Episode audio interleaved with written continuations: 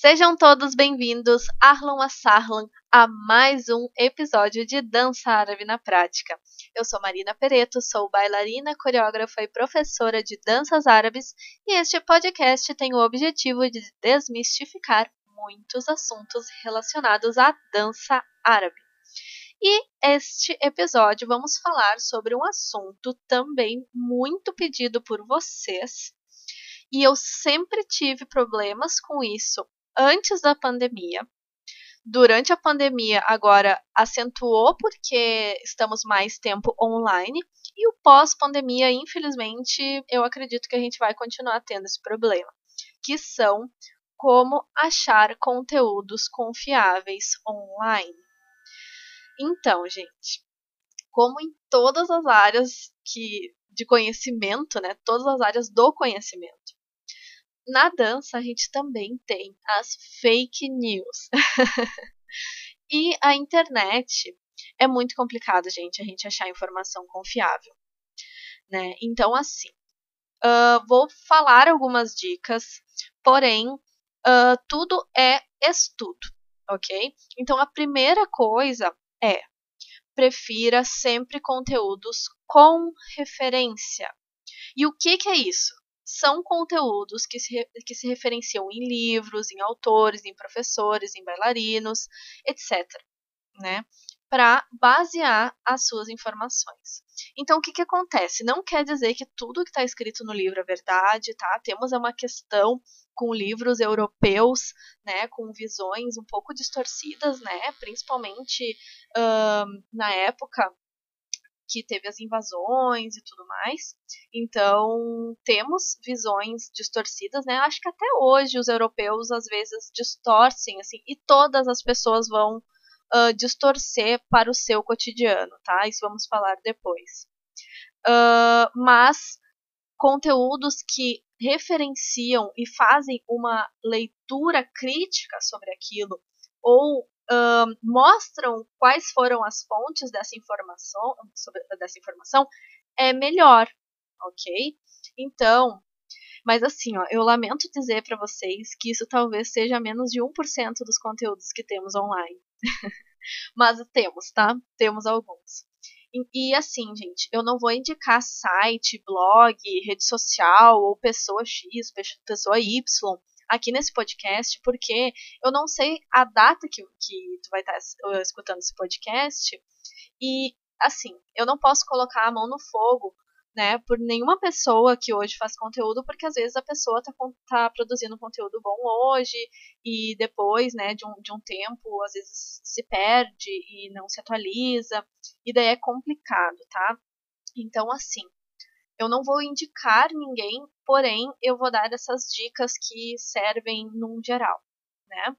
E outra dica muito importante é: duvide de tudo e de todos sempre, presencial e online, tá? Por quê? Porque que nem eu estava falando antes dos livros, tá? Tudo é baseado em ponto de vista. Não existe uma visão neutra da situação. Não adianta tu dizer, ah, vou fazer uma, uma visão sem sem pender para nenhum dos lados, né? Não existe isso, porque tu tem a tua bagagem, tu tem as tuas crenças, então tu sempre vai ver aquilo e vai entender de alguma maneira diferente de outra pessoa, né? E para quem está começando a dançar, tá?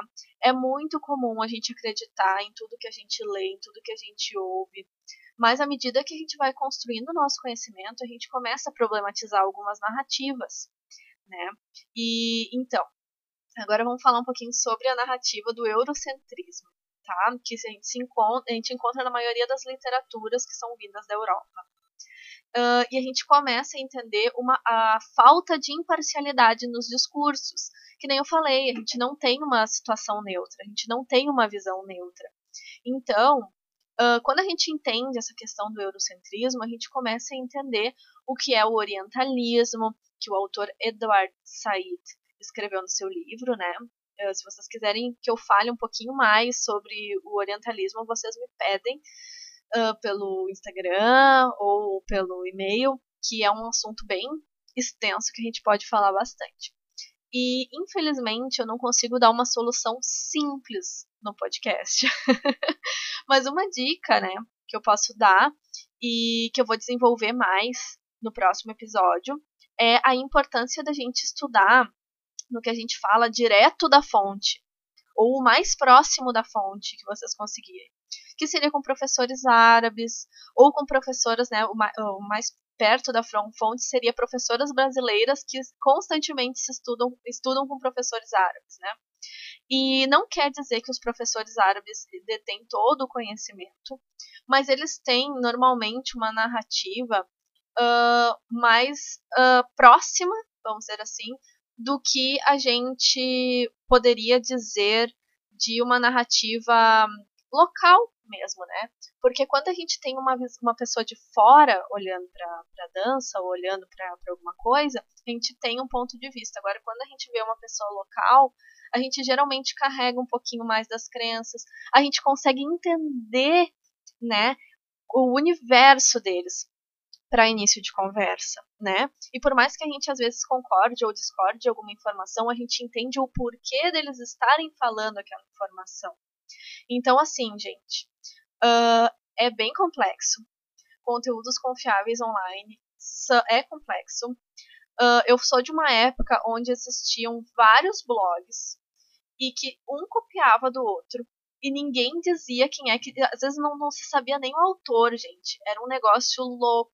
Eu acho que ainda existem alguns blogs hoje em dia, né, dessa época aí, que, que ainda tem assim uma, uma narrativa uh, dizendo que alguma coisa é assim, assim, assado, não se diz de onde é que se tem aquela informação, e daí tu vai ver em outro blog ou outra, outro endereço de internet, tu vê exatamente a mesma informação com a mesma, a mesma uh, as mesmas palavras, a mesma vírgula. E, não, e tu não sabe se foi o, o blog A, o blog B, o blog B que escreveu, ou se foi outra pessoa, né? Então isso é muito complicado. Então por isso que eu sempre digo, prefiram conteúdos com referência, ok? Então, pessoal, esse foi o segundo episódio da terceira temporada de Dançar na Prática. Espero que vocês tenham gostado. Infelizmente não consegui dar uma resposta simples, né, como a maioria desses episódios, né? Mas é um, um, são coisas assim para a gente refletir, né? E essa terceira temporada também vai ter 15 episódios com assuntos diversos. E se tiverem perguntas, sugestões de temas, podem enviar, para o meu Instagram marina.pereto ou também para o meu e-mail marinapereto.denser.gmail.com. Um beijo e até a próxima semana!